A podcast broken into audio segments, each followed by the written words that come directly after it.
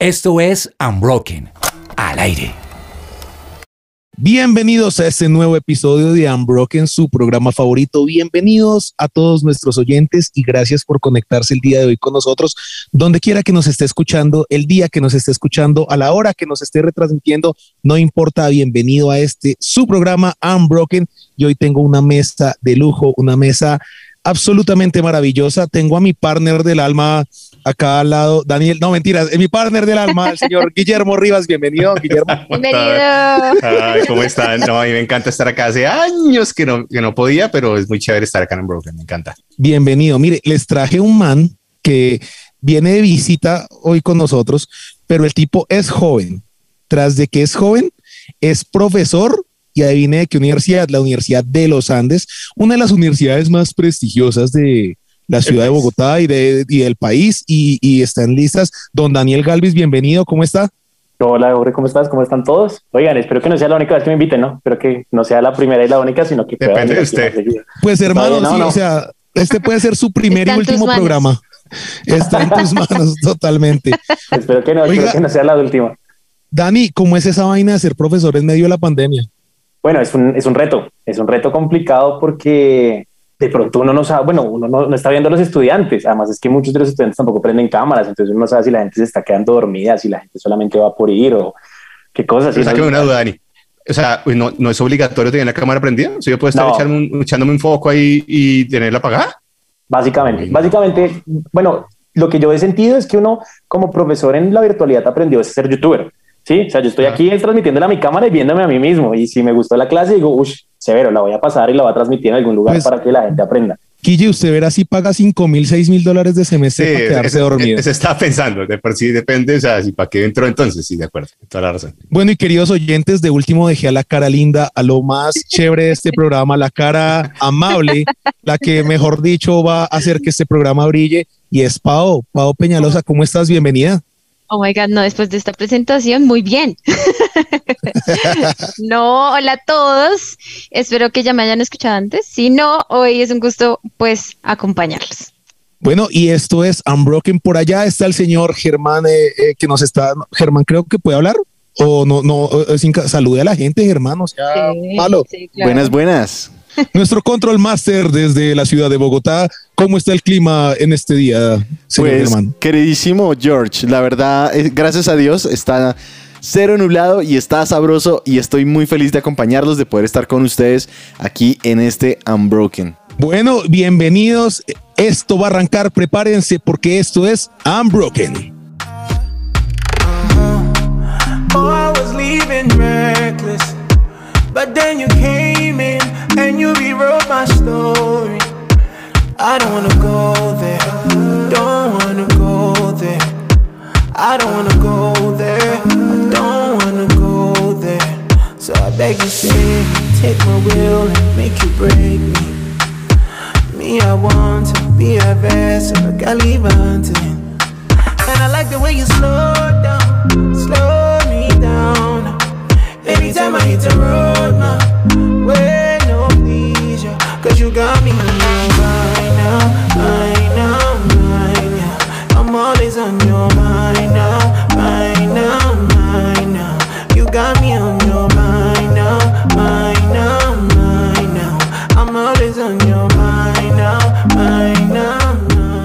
Y después de esta preciosa y hermosa canción, volvemos a la mesa de Unbroken. Oiga, muchachos, quiero preguntarles algo.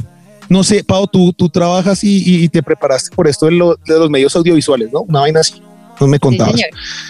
¿Te has dado cuenta que en nuestra carrera, porque yo también estudié lo mismo, ah, estamos repletos de anglicismos? ¿Qué es un anglicismo? Son esas palabras que tomamos prestadas del inglés y las incorporamos al español. Entonces no sé si se han dado cuenta y sobre todo en nuestra carrera hablar con una persona que estudia medios es muy chistoso porque es por favor me das un pan, un tilap. Eh, sí, sí, o sea, hay un montón de cosas. ¿Ustedes tienen algún anglicismo por ahí que en sus vidas eh, les ha sonado el que usen o uno que les parezca raro? Uy, yo, tengo uno. Ay, mm. Guille, dale, dale tú. Yo creo que hay hartos que uno ve en la calle, por ejemplo, o lo famoso, cuando usted se va, eh, va a viajar en avión, ya hizo el check-in, pues es una, una cosa que no es de nuestro tema español. ¿Cómo debería decirse? muy usado. Su registro de abuelo, me imagino, no sé. se registró en el vuelo, no sé cómo se diría. Mira, mira, hay una cosa interesante y es que no debería ser un anglicismo el, el, el, el check-in, o sea, lo usamos, el, el anglicismo se determina cuando una palabra no tiene el equivalente en español, pero los colombianos somos expertos y pasa eso, que todo lo volvemos anglicismo. Otro anglicismo, Pau. Yo tengo uno, es como cuando uno le van a dar una vaciada o cuando le van a uno a decir cosas que no hizo bien, uno dice, no, es que me dieron un feedback. Y no, es Oh. retroalimentación, ¿no? ¿No les parece? Y, pero suena más, más cachetudo o en palabras coloquiales más decente, más elegante. Entonces, no, me dieron un feedback, O tomémonos un break, un break. o me llegó sí. un mail, me llegó un mail. Do- don Daniel, un anglicismo que usted tengo, o algo ahí. par, tengo, tengo un par curiosos que la gente tradujo. O sea, la- son cosas que no existen en español y la gente decidió volver las cosas en español. Bizarro, que es una cosa que ustedes lo Ah, en sí. español, es una cosa sí, que es como señor. alguien que merece alabanza, alguien que merece ser exaltado. Pero si ustedes dicen, oiga, eso me parece bizarro, no es como que uno dijera, oiga, qué chévere que algo sea. Sí. Sí, sí, sí, de acuerdo. ¿Y el otro? Y el otro es predicamento, que en inglés es predicament, que es como si fuera Oh. un problema, pero en español, en español también tiene como un significado como de, de alabanza. Tiene una, o sea, es una vaina completamente distinta. Uy, esa no me la sabía. Yo me acuerdo que una Oh. vez, por ejemplo, estaba en la frontera eh, por allá de un país, bueno, de Estados Unidos, estábamos en una gira con una banda. Guille, oh, Y- aclare, Guille no se estaba pasando la frontera. No No, se la. Por allá en México. Por allá en un país. No, es que, es que, es justo estábamos en Tijuana, en Tijuana, cruzando de Tijuana a San Diego, y sí me parecía chistoso que, por ejemplo, los mexicanos dicen la troca, montes en la troca, porque Ajá. como en, como en, en inglés truck es la camioneta, ellos le dicen es la troca, y así como que las van cambiando el español para el inglés. Me, me parece muy importante lo que dice Pau y es que nos, nos da como un estilo, nos vuelve más cachetudos. Entonces, en Colombia, los bogotanos, todos, entonces nos volvimos gente que, que le gusta hablar más estilizadamente. Y hay dos palabras que últimamente están muy, muy de moda por todo lado. Les garantizo que a ustedes alguien le ha ofrecido los servicios de esto y es un coach. ¿Quieres que eh, eh, yo hago coaching? ¿Sí lo han escuchado? Sí. Claro. Pau, ¿qué, ¿qué te suena con eso de coaching? Uy, a mí me suena muy a programa mañanero de trajimos el coach que te va a solucionar la vida, o sea, más o menos así. Entonces me suena más por ese lado. como un entrenador personal. Sí, ¿Y de dónde viene esa palabra coach? Coaching, del coaching. pues viene de entrenador, ¿no? De entrenador, exacto. Entonces en español fácilmente de coachar, de, uno podría decir estoy en un entrenamiento, pero suena más el coaching. Entonces el coaching está muy de moda y lo digo con respeto porque seguramente en, el- en uno de nuestros oyentes puede ser alguien que preste sus servicios de coach, que tenga una empresa de coaching y es muy válido. Solo estamos hablando de que es un anglicismo que es muy usado por ahora. Y tengo otro, que es el mentoring. ¿Lo han escuchado?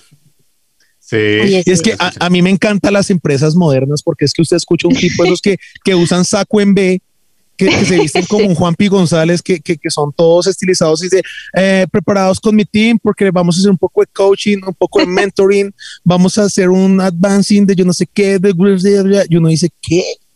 Uno no entiende nada. Pero, don Guille. ¿qué significa mentoring? Bueno, mentoring o mentoría en español se traduciría, se supone. Ah, hay Sí, palabra en si español. Si, no, si no lo traduce, no sé qué Mentoría. es. Sí, ay, es pereza. Ah, Sí. Quitar una A y ya. se define como una relación profesional en la que una persona con experiencia, que en este caso sería el mentor, asiste a otro, o sea, el mentorizado, en el desarrollo de habilidades o conocimientos específicos que se supone van a mejorar el crecimiento profesional de la persona o personal que tiene menos experiencia. Como quien dice, es un entrenador personal que me va a ayudar, él sabe la experiencia y él me la va a enseñar a mí. Eso es lo que yo entendería como mentoring. ¿Alguno de ustedes ha contratado los servicios de, un- de algún coach o de algún mentor? no. No, Yo los he contratado, pero no le he pagado. Por ejemplo, yo tengo, yo tengo un, Me un mentoring en, Fine, en, por ejemplo, en una cosa que manejo yo de video que se llama Final Cut. Ujú. Entonces yo siempre escribo, señor Jorge Ramírez, usted que es mi mentoring o mi mentor, eh, me podría ayudar, que es que no sé cómo hago para editar un video, no sé qué. Entonces él me dice, se lo he explicado 30 veces, esta es la 31. Ah, bueno, sí, no importa. Entonces ahí me lo explica y ahí lo saco adelante. Ah, Solo es el que lo hace, lo hace a deshoras, ¿no? Él, él trabaja en otro horario. Don Dani, usted, usted es profesor. Así. ¿Cómo es el tema? ¿Usted, ¿Usted es solo profesor o usted también es un mentor para sus alumnos? Pues en algún sentido debería tener un papel de mentor por el hecho de que tengo la oportunidad de interactuar con ellos, pero desde la perspectiva de como el mentoring en sí, que requiere un poco como de acompañamiento a los estudiantes, tal vez no tanto. Creo que podría ser más un coach para ellos, en el sentido de que es como obtenemos los resultados hoy y sale. Se acabó el semestre y siguiente. Ok, Guille, usted ya nos dio una, una definición bien elaborada. Denos una sencilla. ¿Qué es un mentor? Una sencilla es que yo necesito que me ayuden en algo y busco a alguien, sea algo puede ser en una cosa profesional o aún en un tema emocional, cual sea la situación. Y yo busco a alguien que tenga experiencia más que la mía y le pido ayuda para que él me guíe cómo lo vivió, cómo lo hizo, qué debo hacer, qué no debo hacer. Sí, como una especie de, oiga, guíeme que usted ya es un duro en esto. Así yo lo vería en palabras más sencillas. Pau ya nos dijo que ya nunca ha contratado un mentor, pero Pau, ¿has tenido mentores en tu vida según la definición que nos acaba de dar, Guille? ¿Que alguien que nos ayuda? Realmente, yo creo que desde nuestros papás hasta el tío, hasta el señor de la esquina, o sea, yo creo que realmente ser guiado por alguien más que sabe más que uno, yo creo que es, es una experiencia de vida, ¿no?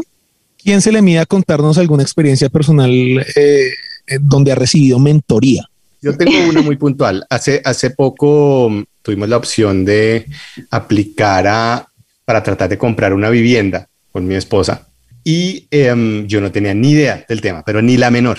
Entonces me acercó una persona que ya ha hecho eso varias veces, que, que es un crédito hipotecario, que es eso del, del leasing, no sé qué, que no tenía ni idea, por favor ayúdeme, entonces me dio un poco de clases, me ayudó, haga esto, cuando vaya al banco haga esto, y así le dicen que los intereses son estos, que el UPAC, que no sé qué, y yo busqué a esa persona porque yo no tenía ni la menor idea y me ayudó para yo no cometer errores. Es un caso muy puntual de hace poco, eh, de pronto de hace mucho, sí recuerdo que cuando Chino, cuando Chino, como los muchos de los que están escuchando, cuando yo tenía por 18, 19, 20 años, eh, aunque uno está en la época rebelde de, pues yo puedo solo y demás a todo el mundo, pero sí tiene uno personas a las cuales uno de pronto busca, le abre el corazón y dice estoy en la mala, sea sentimentalmente, que mi novia me dejó lo que sea, y como que ayúdeme porque ¿qué hago acá? O sea, ¿cómo soluciono esta vaina? Mire, mire que por allá, por los años 2007, 2006, yo terminé una relación muy complicada en mi vida y salí completamente destruido, destrozado, acongojado, con el corazón roto. Y fue un momento donde necesité buscar una persona que tenía más experiencia que yo, que iba más adelante en el camino y sentarme con esa persona, recibir su mentoría y decirle, oiga, estoy mal, no sé cómo salir de esto, siento que no puedo olvidarla. Yo recuerdo su tierna mirada cuando me ¿Cantaste decía, "No, jamás te vallenato? dejaré". Confírmanos, confírmanos esa edad. Eh, positivo cosas, para vallenato. cosas. otras cosas, otras cosas. Guille, Guille es experto en sacar eh, este tema a relucir. Eh, sí, yo, yo escuché Hasta RBD. Yo escuché RBD, eh, pero Pueden también reírse, pueden decir, ¿en serio? Sí, en serio. ¿Fue a los conciertos? Sí, fue a los conciertos. ¡Ah! No. pero ese mentor me ayudó en ese momento porque fue más allá de simplemente eh, darme un consejo y me ayudó en un proceso que duró su tiempito para que yo pudiera solucionar eso y era una persona que espiritualmente en su sabiduría tenía un camino mucho más recorrido que el mío y pudo guiarme para que yo pudiera sanar mi corazón, sanar mi relación con Dios, que pudiera hacer un montón de cosas. Pero bueno, vamos a seguir hablando. Señor Daniel, por favor, prepare una bella historia y nos va a contar un momento donde usted haya tenido que ser mentoreado. Mientras tanto, vamos a escuchar una canción que me encanta. Germán, pónganos la canción que le dije. Ríos de luz me iluminan, una cascada de colores alumbra mi vida. Como la lluvia del cielo, cae sobre mí tu amor tan vasto como el mar abierto. Y es que ahora puedo ver en ti todo es tan diferente.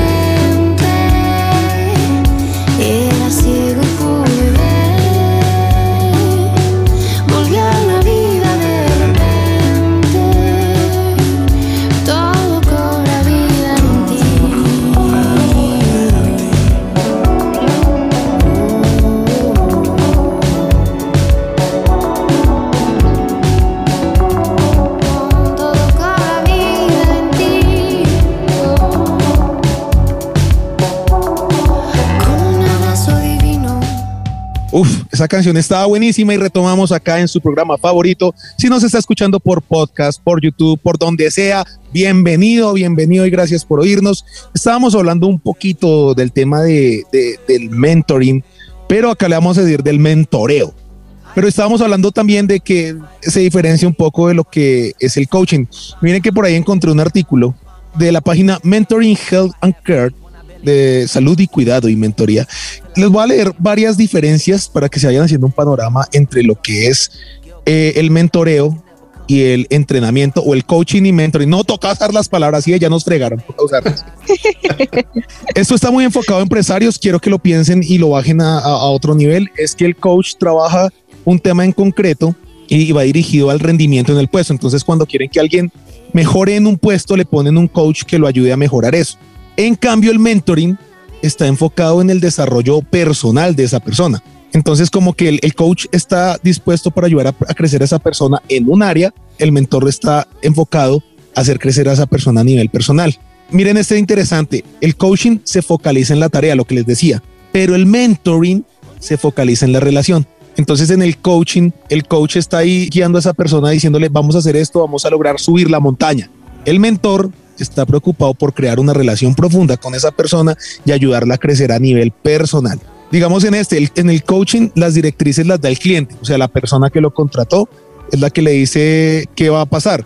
En el mentoring, las directrices las da el mentor, porque entonces yo puedo con el coaching, es como que yo soy el jefe del coaching, pero el mentor sí tiene cierta autoridad sobre mí. El coach ni aconseja ni recomienda, sino que ayuda a su persona o al cliente a encontrar sus propias respuestas. O sea, nunca le va a decir, Guille, haz esto, sino va a guiar a Guille a través de un montón de cosas a que él saque su propia decisión, ¿cierto? En cambio, en el mentoring, el mentor sí da sus consejos claros. Entonces le va a decir, oiga, hermano, Dani, esa vieja lo lastimó, ya no la perdone, hermano, ya es tiempo de cerrar esa relación, eh, es tiempo de avanzar, o, o- o le, o va a decirle ese mentor a Pau, Pau, tienes que crecer en tu relación con Dios, tienes que orar más, tienes que sacar la Biblia. Pero yo les prometí que Daniel nos iba a contar una experiencia con un mentor. Sí. Acaba con ellos.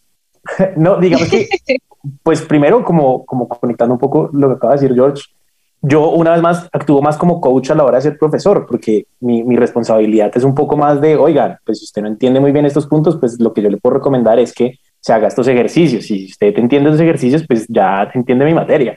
Y de ahí para adelante, pues ya siento que es un poco mi desconexión con, con el cliente, como, como lo llaman en el artículo, ¿no? Y bueno, sobre, sobre mi, mi historia de un mentor, eh, también la historia de cómo llegué a ser profesor es una historia de, de mucho amor de Dios hacia mí, porque yo como estudiante era pésimo estudiante. Si hice la carrera dos veces es, es, es poquito. Y había una persona, de hecho, inicialmente comenzó como un amigo mío y con el tiempo se convirtió pues, en el líder de mi grupo Conexión, como cosas de Dios. Y él muchas veces estuvo como para mí como profesor, porque pues él también era profesor de la universidad y después como líder apoyándome y enseñándome, oiga, como, como ingeniero industrial, usted debería estar haciendo estas cosas, pero como hijo de Dios también debería estar buscando ese tipo de cosas y tratando de buscar la excelencia combinando meter a Dios en mi, en mi vida universitaria y tratar de hacer a Dios partícipe de, esa- de esas cosas en las cuales yo estaba. Oh, nos llega una carta de un oyente que dice, querido programa de Unbroken, Dice la tengo, dice la corresponsal, tengo un gran problema en mi casa. Ajá. Mi mamá no quiere que vaya a la iglesia, mi papá toma mucho trago y mis hermanos ni me hablan. Esta persona podría contratar un coach o buscar un mentor. ¿Tú qué opinas? Aconsejale. que, uy, yo creo que en vez de decirle, porque lo, tú lo decías ahorita, el coach, yo le digo, oiga, necesito que me ayude a hacer esto, necesito que me ayude a hacer X labor. En cambio, yo necesito un mentor para que me guíe qué en mí me puede dirigir a solucionar esta cuestión. Y más en cuestión de familia, yo creo que debe tomar la decisión de, uno, honrar a los papás, pero dos, ser muy sabio. Entonces, realmente no es ir y decirle a alguien, dígame qué hacer, sino que está en mí que yo pueda hacer y dentro de mi carácter y mis virtudes para hacerlo. Tremendo. Guille, se da cuenta que a veces en la vida necesitamos un coach y buscamos un mentor y a veces necesitamos un mentor y los que buscamos es un coach. Es que me, me pareció muy interesante eso que diga que uno, uno es como el jefe del coach. Entonces a veces uno necesita crecer a nivel personal, pero busca una persona que lo aconseje, pero le dice, no, no, no, no, no, no me aconsejes así. ¿Sí o no? ahí. Sí, Hasta ahí. digamos que yo, yo estudié música y yo me acuerdo que un profesor que yo tenía en la universidad, tuve dos tipos de profesores, uno que fue una especie de coach y uno, y uno que fue una especie de mentor, tal cual como ustedes lo decían ahorita. porque el, el, el, profesor coach decía, tiene que tocar esto y tiene que hacer bien los ejercicios y tiene que hacer, profe, pero es que no me sale, no, pero tiene que hacerlo y tiene que la meta para que saquen cuatro y bueno, en fin. Pero el mentor era más como de, bueno, y la respiración, pero y aún se metían con cosas de mi casa como de, ¿por qué no está estudiando? ¿Pero qué está pasando? ¿Será que usted no tiene tiempo? ¿Será que es que tiene lío? ¿Será que no sé qué? Y de una u otra manera, sin querer, aunque el coach era muy valioso, pero el mentor uno se lo lleva más al corazón, porque el mentor se le mete adentro, se le mete en lo que uno necesita realmente. Porque volverse un duro en una, en una especialidad, pues uno la logra, pero puede tener el corazón roto por dentro. En cambio, un mentor hace que yo lo haga y que, la, y que el trabajo en sí como que fluya, como que sale solo porque me está ayudando es con mi corazón o lo que está sintiendo mi alma por dentro. Tremendo. Quiero preguntarles algo. Uno tiene que tener un mentor en la vida, o sea, es obligatorio que yo, Jorge Ramírez, tenga un mentor. Mm, yo creo que, o en mi opinión, yo creo que no, pero debería. Oh. Sí. Es como, usted no tiene que bañarse todos los días, pero debería, porque si no huele feo. Sí. Cosas así, prácticas. Excelente ejemplo. Excelente ejemplo. Ya ahí podemos acabar el programa. Vuelvan mañana. No, no se lo pierdan. o sea, uno debería, porque uno, todos tenemos en la vida algo que no está totalmente resuelto, sea lo que sea, todos tenemos algo en la vida donde podemos siempre crecer un poco más, ¿o no, don Dani? Sí, de hecho, de hecho, contrario a lo que piensa Pau, yo sí creo que necesitamos un mentor en todas las partes de la vida y en teoría lo tenemos, porque pues nosotros iniciamos la vida con unos papás, o sea que desde pequeños tenemos unas personas que están como metidos como en nuestra vida y que nos conocen muy bien, o sea, personas que están haciendo el proceso con nosotros y que no están como, como en una etapa de nuestra vida hasta que se cumpla un objetivo y luego se van, sino que están como acompañándonos en cada parte de, de la vida. Entonces yo, yo creo y considero que uno sí debería tener, un, o sea, debería tener la, la, expectativa de tener un mentor en cada etapa de la vida. Como que siento que fuimos diseñados por tener un mentor, por lo menos. Miren, miren que, pues para los oyentes que nos escuchan hace varios años y, y, de pronto Guille lo sabe, yo soy un fan de, del tema de los temperamentos. Creo que el tema de los temperamentos eso es de lo que más le ha aportado a mi vida. Y pues hay cuatro temperamentos. Está el colérico, el melancólico, el flemático y el sanguíneo. Yo soy colérico, para el que no sabe, el colérico le gusta mandar, le gusta eh, tomar la batuta, el colérico a veces no usa las, las palabras más bonitas, pero sí las más claras. Sí, Piensa mucho en el resultado y, y, pasa por encima de la gente sin quererlo. Entonces, alguna vez estaba manejando un grupo, yo estaba liderando un grupo, que es el líder, el que está llevando un grupo hacia un objetivo, yo estaba liderando un equipo y ciertas personas se sintieron maltratadas por algo como yo hablaba. Y me acuerdo que ese fue uno de los momentos en donde tuve que buscar una persona y decirle, venga, yo quiero saber si la forma en la que yo estoy hablando, si la forma en la que yo me le estoy expresando a los demás está bien o ellos son muy blanditos o yo soy muy duro. Yo quiero saber si ellos cualquier cosa les afecta o si de verdad yo estoy eh, siendo un poco brusco. Y me senté con esa persona donde esa persona con base en relación que empezamos a construir una relación, yo pude descubrir que como pasa en la vida y luchando contra lo que estamos luchando en este momento, sobre todo en este país, pero en todo el planeta, y es que las cosas no son siempre o blanco o negro, había uh -huh. cosas que yo hacía bien, pero había cosas en las que yo tenía que mejorar. Y si esa persona que está afuera viéndome desde otra perspectiva y me dice, Jorge, es que a veces esto sí suena y esto sí debería cambiarlo, pero esto tal vez no, porque Dios lo creó a usted con una forma en que Él necesita que usted sea un líder innato y usted pueda decir qué vamos a hacer cuando hay confusión. Pero si no hubiese sido por esa persona, yo no me hubiera dado cuenta de lo que yo estaba haciendo mal, porque siempre nos cuesta olernos el mal olor a nosotros, como decía eh, en el ejemplo Pau. Muchachos, ¿qué sinónimos podríamos darle a la palabra mentor? Creo que apoyo, ayuda, experiencia. ¿Qué más? ¿Qué más? De pronto? Asistencia. Asistencia. Acompañamiento. Es que, es que, acompañamiento. ¿Por qué les pregunté esto? Porque siento que a veces y sobre todo en esta generación y en estos momentos de vida que estamos viviendo, hay ciertas palabras como que se vuelven muy cartonudas y, ponen un como un estándar o meten una jerarquía que no es tan sana. ¿A qué voy? Siempre que pensamos que un mentor o un líder o un coach tiene que ser alguien supremamente preparado, con voz más gruesa, y muchas veces no nos damos cuenta que un buen amigo puede ejercer de mentor en algún momento. Espiritualmente, alguien que tenemos cerca, eh, no sé en sus iglesias o, o, los que se congregan, si tienen eh, esos grupos donde hay una persona que se encarga de ayudarlos ese puede ser un mentor, pero entonces a veces le ponemos que el término que líder, que lo uno, que lo, que lo otro. Y por eso me gusta pensar en los sinónimos, porque podemos encontrar en la persona que menos esperamos alguien que le pueda aportar mucho a nuestras vidas o no. Totalmente. Sí, yo estoy de acuerdo, sobre todo porque yo pensaba hace un ratico en lo que Dani decía, de que él se sentía más como un coach que un mentor. Es porque yo me pongo en el papel de un universitario donde, pues sin quererlo, no, yo vengo a que me enseñe. O sea, enséñeme lo que tengo que aprender, tan cálculo diferencial, las derivadas, esto, tan, no sé qué. Ya, a mí no me interesa, yo no me interesa abrirle mi corazón y decirle que es que mis papás, no sé qué, no, venga, enséñeme, chao. Pero para un tema de mentoría, si es necesario, trascendentalmente hablando, una relación para mí tiene que ser un, no un 50-50, pero sí tiene que haber un tema en que yo siento confianza hacia esa persona, siento que esa persona me valora y sobre todo que me escucha. Porque muchas veces pasa esto, no sé si les ha pasado a ustedes, en que posiblemente yo vengo con el corazón reventado en mil pedazos y me acerco a, Daniel, me acerco a Jorge, me acerco a, a Paola, a cualquier persona, y de una esa persona arranca en que me tiene que aconsejar, ah, no, es que usted tiene que hacer esto, en vez de escucharme y establecer una, una, un vínculo de, oye, me interesa lo que te está doliendo y no es que no hiciste esto, esto lo hiciste mal, pero ¿qué pasó acá? Pero no hiciste este paso, pero que sí, y eso no es un mentor, es una persona que tiene unos estándares preestablecidos en que, mira su manual y me esto, esto, no, no hizo esto acá antes, hace esto, esto, esto, esto, pero un momentico, es que mi corazón, no, no, hace esto, esto. No, yo quiero ser alguien que me escuche, que me diga, oye, ¿usted cómo lo hizo? Devolviéndome un poquitico a la, a la pregunta de hace un rato, yo sí creo que uno tiene que tener un mentor y a veces uno es un tonto que cree que se la sabe todas y en vez de bajar la cabeza y decir, oiga, ayúdeme en esto porque no sé cómo hacerlo, creyendo que se la sabe todas, un mentor sí le dice, mira hermano, yo lo amo y quiero que usted haga esto porque lo amo y porque sé que le va a ir bien y, y eso va a funcionar muy chévere. Pau, ¿no crees que nos ahorraríamos muchas cosas en la vida si tuviéramos alguien que nos hiciera caer en cuenta de lo que le estamos embarrando? Totalmente. Yo creo que realmente la relación con cualquiera que sea su mentor en cualquier área también realmente ahorra muchas cosas a futuros. Yo creo que es medicina preventiva. O sea, realmente tener una persona a la cual usted pueda ir y contarle esas cosas. Y también mientras Gigi hablaba, pensaba en que realmente ser una persona que uno admire. O sea, que realmente tenga algo que enseñarme. Porque si necesito avanzar necesito a alguien que o, yo pueda tener una relación, pero también pueda realmente admirar y desde ahí partir y avanzar. Dani, usted tiene un mentor que es conocido en esta mesa de Unbroken.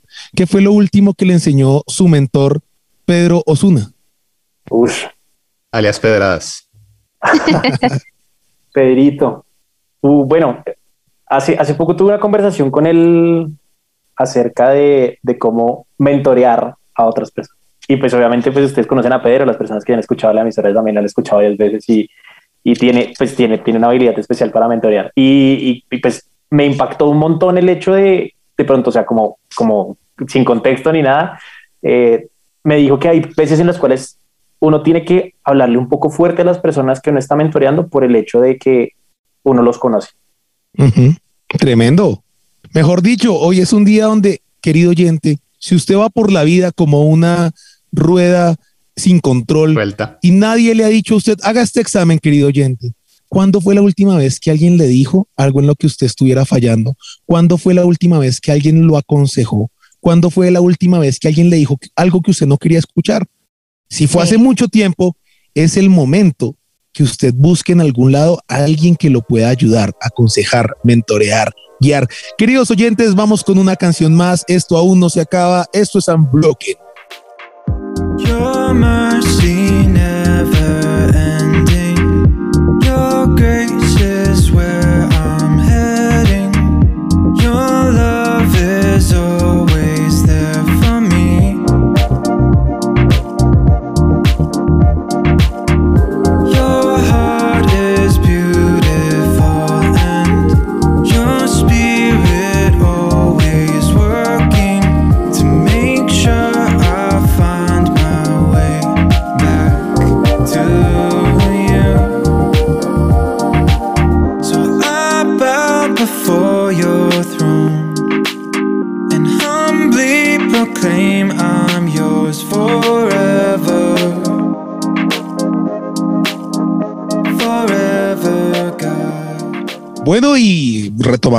en su programa favorito, Unbroken.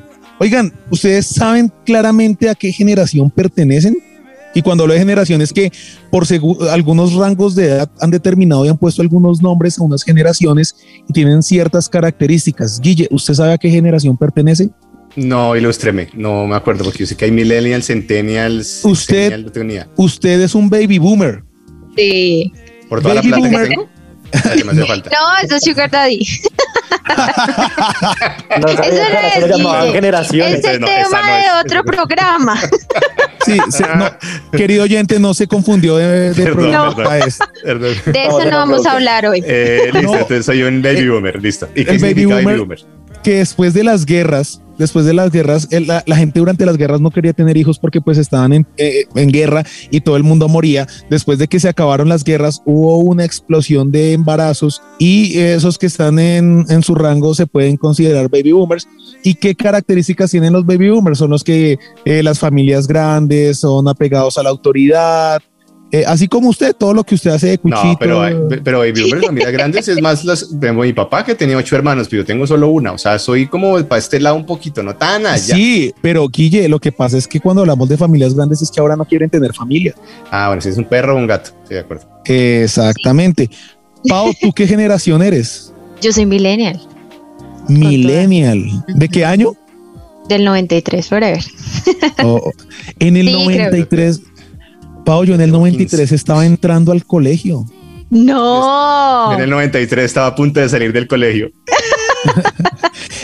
Los Salí en el 95. millennials somos ese plato ya de segunda mesa que éramos el boom hace cinco años, que era el, el término millennial. Los millennials ya estamos pasados de moda. Pero con los millennials ya empezó a darse un cambio generacional muy importante, porque los millennials son esa generación que ya empezaron a, vivimos el cambio tecnológico, vivimos en lo analógico y pasamos a lo digital, y en medio de ese cambio vimos cómo eh, teníamos apertura a un montón de cosas, empezamos a soñar con mil cosas, tuvimos el internet eh, a mano y eso guió mucho lo que pensábamos. Don Dani, ¿usted qué generación es?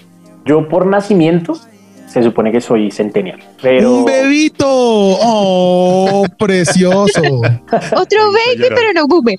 no, sí, lástima. Eh, pero, pero la verdad es que yo fui criado por millennials, entonces digamos que un poco de la educación de centennial no la tengo tanto, sino un poco más como la costumbre que tienen los, los millennials. Como que soy un bicho raro, una mezcla ahí, un poquito de todo. Híbrido. Sí, a mí, a mí me pasa lo mismo porque yo, yo, aunque soy millennial, tengo un corazón baby boomer. Pero bueno, quiero que tengan en cuenta que los centennials, la generación Z, son nativos digitales. Para ellos no hubo un mundo anterior, ellos no pagaron un servicio en un banco, ellos no se conectaron por el cable del, del teléfono. Para los centennials ya siempre hubo la tecnología, siempre hubo banda ancha, siempre hubo un montón de cosas que ellos no entienden cómo uno alquilaba una película. Y eso marca mucho, ¿por qué estoy hablando de esto? Porque la generación en la que estamos marca mucho mi interacción con las personas de autoridad, con el otro, claro. ¿Por qué? Porque un baby boomer o, o una persona de más atrás, generación X, generación Y, pues eran personas a las que se les daba órdenes. La relación era muy poca. Sí había consejos, pero me refiero, no era, la gente no tenía internet, entonces se sentaba alguien y les daba cátedra en la universidad.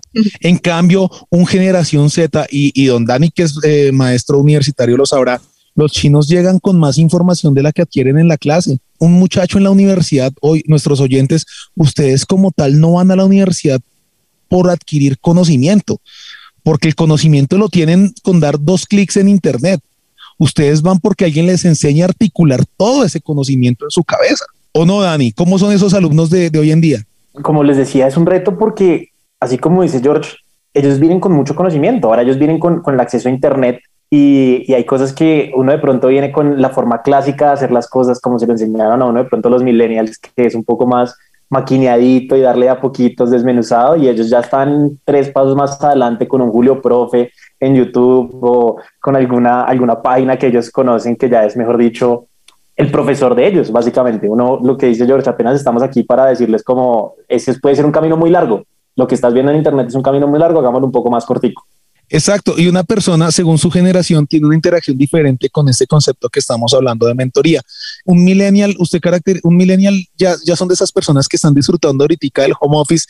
Para un millennial es muy complicado entender que tenga que trabajar en una oficina tras cuatro paredes, para un centennial más.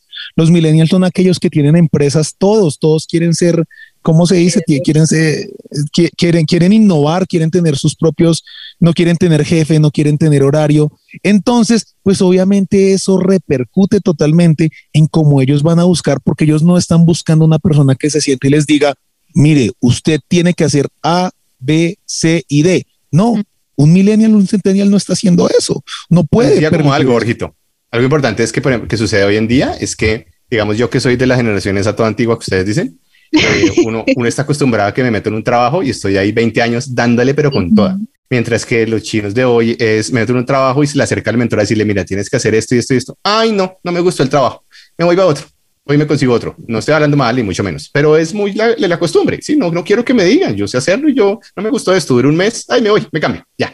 Hace un tiempo yo mentoreé a un pelado que me dijo a los 21 años, teniendo un trabajo donde se ganaba muy buena plata, me dijo, Jorge, estoy frustrado, siento que no he hecho nada con mi vida y siento que este trabajo me está absorbiendo. Y yo le digo, pero, pero fulanito de tal, llevas tres meses ahí, estás, gana, estás ganando bien, estás aprendiendo. Entonces, e- esto, esto tiene mucho que ver eh, eh, o no con la, co- co- como recién, porque, porque uno, yo no puedo ir a sentarme donde Dani y decirle, Dani, usted tiene que hacer esto para conquistar a una niña, hacer fa, ta, ta, ta, ta, tiene que cuadrar. No, un mentor para que pueda acceder al corazón de un muchacho joven tiene que partir mucho de lo que es la relación, ¿o no, Pau?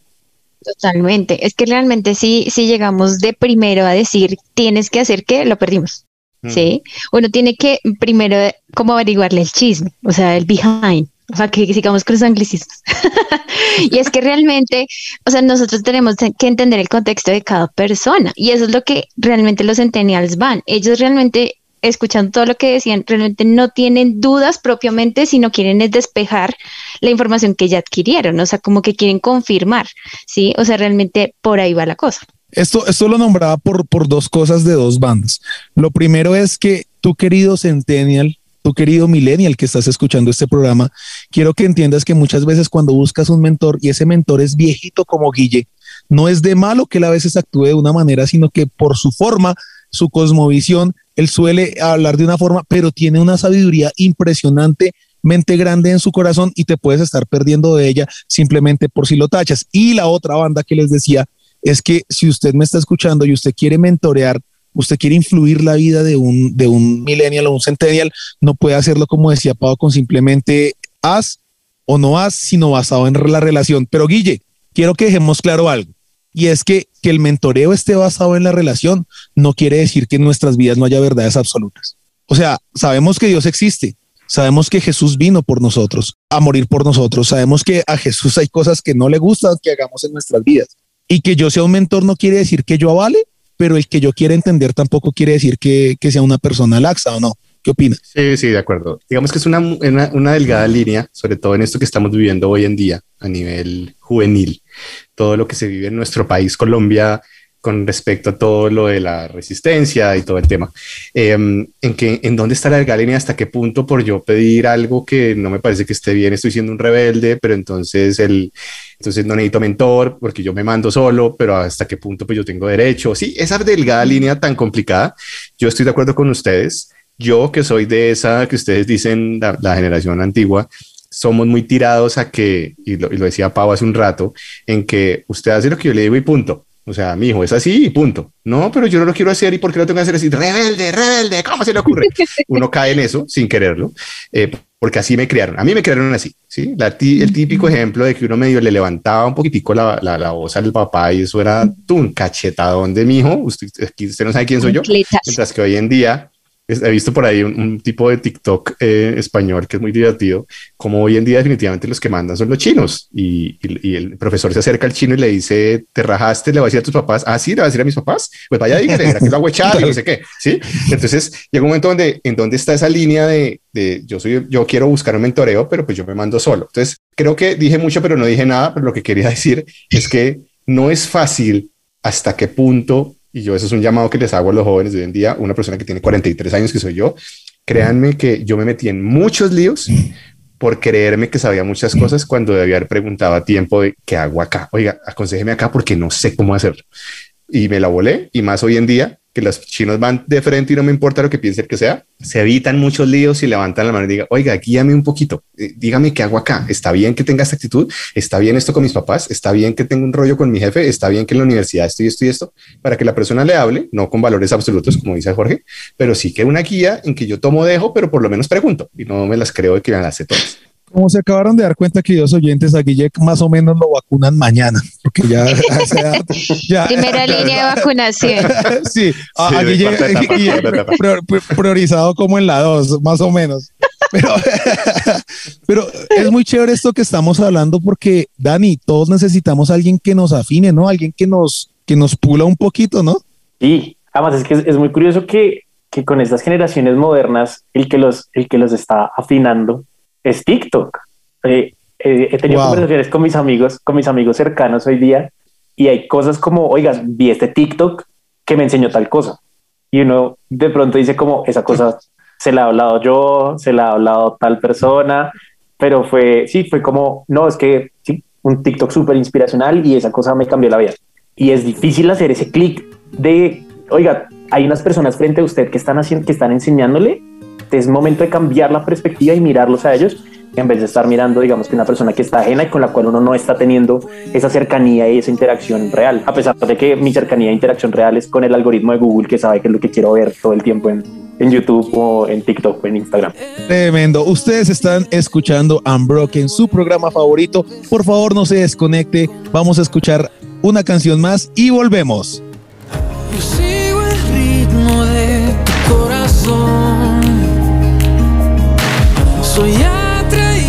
por tus lazos de amor.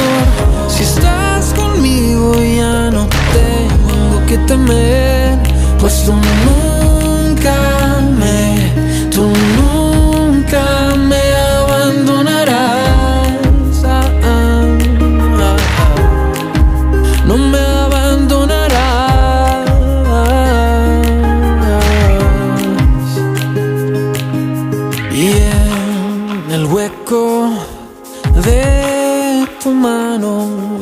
encuentro mi hogar. Bueno, queridos oyentes de Unbroken, hoy les quiero hablar también de un término. Imagínense que encontré otro término más raro, querida mesa. Reverse mentoring o reverse coaching.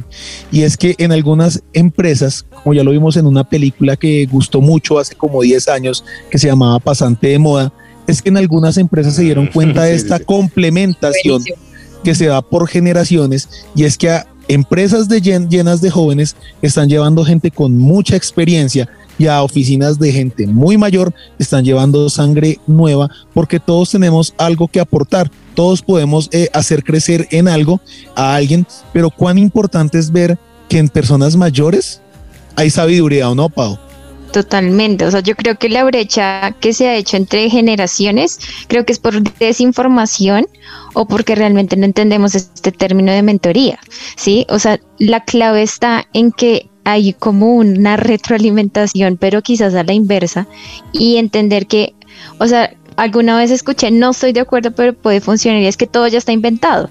Y quizás no es que todo esté inventado, sino que de alguna otra manera las soluciones del pasado pueden servir a problemas actuales. Y yo creo que esa es una, una solución para, para acercar como este tipo de, de generaciones, ¿no?